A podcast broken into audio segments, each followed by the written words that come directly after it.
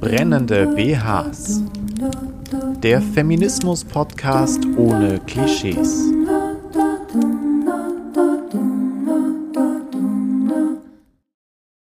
Ich bin auf dem Land aufgewachsen. In den ersten 16 Jahren meines Lebens war ich Mitglied im Musikverein, im Sportverein, ich war Messdienerin und bei der Jugendfeuerwehr. Das war nicht, weil ich besonders engagiert war. In einem Dorf wie meinem läuft einfach das komplette Freizeitangebot über Vereine. Eine Gruppe, die für mich nie in Frage kam, waren die Landfrauen. Vielleicht, weil ich eine typische Instagram-Feministin bin, die oft genug wildfremden Leuten auf irgendwelchen Partys vom Sexismus im Hollywood-Kino erzählt. Und die Landfrauen waren mir einfach nicht progressiv genug, nicht klar genug feministisch. Heute aber spreche ich nicht mit Anfang 20-jährigen Kunststudentinnen, die mir sowieso zustimmen werden, sondern mit Hilde von Seelen. Hilde ist 78 Jahre alt und bei den Landfrauen Guntersblum. Und sie brennt auf jeden Fall mehr dafür, als ich jemals für irgendeinen Verein gebrannt habe, in dem ich Mitglied war. Mein Name ist Hilde von Seelen. Ich habe seit 2018 den Vorsitz bei den Landfrauen inne. 1970 hat sich unser Verein gegründet gehabt. In dieser Zeit hatten wir insgesamt jetzt nur drei, mit mir jetzt die vier Vorsitzende. Und wie gesagt, ich mache jetzt seit 2018 erst den Vorsitz.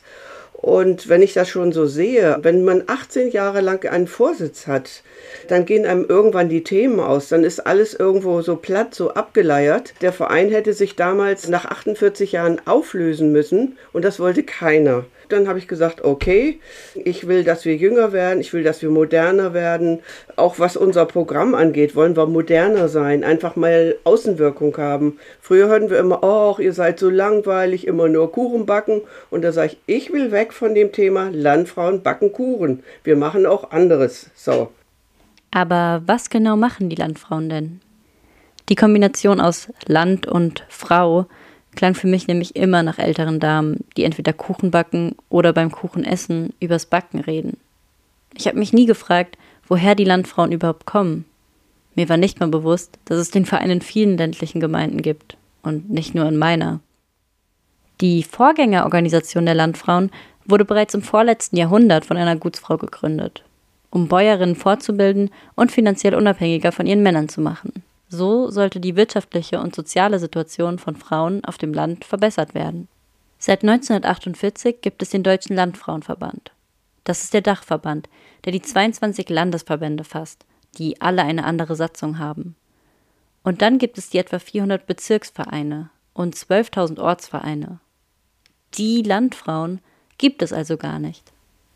Insgesamt haben die einzelnen Vereine heute über 400.000 Mitglieder und vermutlich haben die auch alle eine eigene Vorstellung davon, was es bedeutet, sich als Landfrau zu engagieren.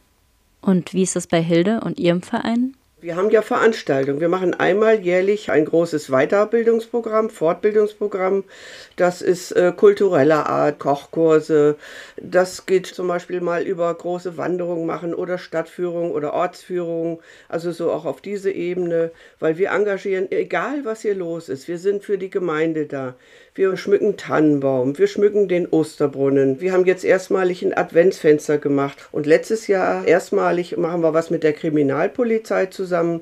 Zum Beispiel geht es um die K.O.-Tropfen und das hat schon junge Leute angezogen, musste leider wegen Corona abgesagt werden. Mein Schwerpunkt sind alte Menschen und Kinder. Das war schon immer so. Für die älteren Senioren haben wir zum Beispiel jetzt Seniorensicherheit im Haushalt, auf der Straße. Kinder vor Missbrauch schützen ist für mich ein ganz wichtiges Thema. All diese Dinge gab es so nicht und das lockt dann vielleicht mal jüngere Frauen an, weil immer nur Kochkurse oder Strickkurse oder sonstige Dinge, das will heute keiner mehr. Also muss man schon mehr auf die jungen Leute zugehen, ne? Und wie gesagt, mein Ziel ist, alles Mögliche zu versuchen, um noch Jüngere zu begeistern. Aber ich weiß, das ist schwer durch Beruf, durch Studium. Aber ich setze ganz stark das Ziel, dass unser Verein sich nicht auflösen muss und dass wir noch weiter so leben können. Das wäre toll. Das ursprüngliche Ziel, Frauen in der Landwirtschaft zu unterstützen und vor allem abzusichern, hat sich also weiterentwickelt. Denn mittlerweile gibt es ja auch schon mehr Möglichkeiten der Absicherung für berufstätige Frauen. Als wir Hilde von Seelen kontaktiert haben, hat sie uns ein Bild von sich geschickt. Es zeigt sie, mit grünem Landfrauen-T-Shirt und farblich passender Kinderschminke im Gesicht, mitten in den Weinbergen, bei strahlend blauem Himmel. Sie schaut nicht in die Kamera, ist mit dem Kopf schon viel weiter, so wie wir sie auch kennengelernt haben. Ich bin so ein Mensch, ich denke schon immer gerne mal nach rechts und mal links um die Ecke. Das hat mich früher schon mein Beruf gelernt. Ich war früher Krankenschwester und das ging gar nicht, dass man immer nur straight irgendwo denkt. Das war schon mein Leben lang als Kind schon so. Also ich gehe irgendwo und ich höre irgendwas. Ah, ist eine Idee für uns. Dann habe ich manchmal ganz verrückte Ideen, das kannst du machen und dann denke ich wieder, so kann man vielleicht auch Generationen zusammenbringen und das müssen nicht nur die Frauen sein ich, wo ich äh, möchte auch, dass vielleicht die Opas da mal mitzukommen oder ja, die jungen Männer. Das ist auch wieder das Ziel, nicht nur Frauen für sich alleine zu machen, damit dieses typisch weibliche wegkommt. Eine andere Landfrau, mit der wir gesprochen haben, bezeichnet die Landfrauen ganz klar als feministische Organisation. Hilde wiederum hat den Begriff für sich nicht beansprucht. Aber weniger aus Ablehnung, mehr weil sie ihr Engagement, ihren Einsatz anders begreift als nur von Frauen für Frauen. Ihre Arbeit im Ehrenamt überschreitet Generationen und Geschlechter. Jedes Mal, wenn ich mit ihr über Feminismus diskutieren wollte oder über das, was ich für Feminismus halte, dann wollte Hilde von ihrem Engagement in der Gemeinde sprechen, besonders für Kinder und alte Menschen. Und das gibt mir zu denken. Wer nennt sich Feministin und wer handelt feministisch? Ich, wenn ich meine wenigen Followerinnen durch einen Repost in der Story auf Ungerechtigkeiten aufmerksam mache und versuche andere für die feministische Bewegung zu sensibilisieren? Oder Hilde, für die der Begriff keine Rolle spielt und die ihre Freizeit damit verbringt, sich gemeinsam mit anderen Frauen ehrenamtlich zu engagieren, ohne sich mit Selbstbeschreibung aufzuhalten. Und muss man das überhaupt gegeneinander aufwiegen? Sind wir über diesen Punkt nicht schon längst hinweg? Allein in den letzten 50 Jahren hat sich die Bedeutung des Begriffs Feministin so sehr gewandelt, von einer Beleidigung für protestierende Frauen hin zu einer provokanten Übernahme des Begriffs als Selbstbezeichnung für genau diese Gruppe. Für uns heute ist es fast schon ganz normal, uns als Feministinnen zu bezeichnen. Vielleicht meint Hilde genau dasselbe wie ich, würde es nur nicht unter diesem Begriff verkaufen. Also, ein letzter Versuch. Wie sieht Hilde ihre Rolle als Frau in der heutigen Zeit?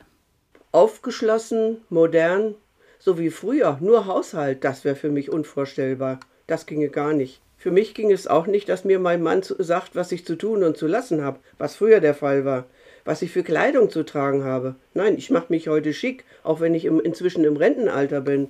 Ich besuche Konzerte, Jazzkonzerte oder sonst irgendwas. Das war früher nicht der Fall. Und das hat nichts damit zu tun, dass man auf dem Land lebt. Also ich erlebe hier unsere Frauen eigentlich sehr modern. Ich kann jetzt nur im Moment für unseren Verein sprechen oder die Leute, die ich kenne. Wir sprechen über Politik, ja, einfach wir, wir lieben die Gemeinschaft natürlich unter Frauen. Frauen sprechen die gleiche Sprache. Frauen haben vielleicht auch äh, unter Umständen die gleichen Interesse. Einfach die Gemeinschaft ist eine ganz tolle. Einfach dieses Mitziehen und gerade wieder denke ich auch an die Älteren, die vielleicht zu Hause sitzen und nichts um die Ohren haben und die haben vielleicht Enkelkinder und sagen, ey Mensch, wieso gehst du nicht zu den Landfrauen und äh, dieses Aktivsein. Und auch das ist ganz, ganz wichtig. Und so möchte ich also immer wieder jung und alt irgendwie in Verbindung zusammenbringen. Zum Beispiel haben wir letztes Jahr für unseren Landesverband für 180 Leute ein Frauenfrühstück bereitet. So. Und da war dann damals eine Dozentin vom Südwestfunk und die hat einen Vortrag gehalten, eben zum Beispiel, was kann ich tun für mich als Frau, um mich besser zu fühlen, wenn ich nur ewig Haushalt oder Arbeit um die Ohren habe. Wo denke ich da an mich? Und das ist wiederum auch unser Ziel. Ziel, dieses Thema mit abzudecken. Also doch feministisch. Irgendwie.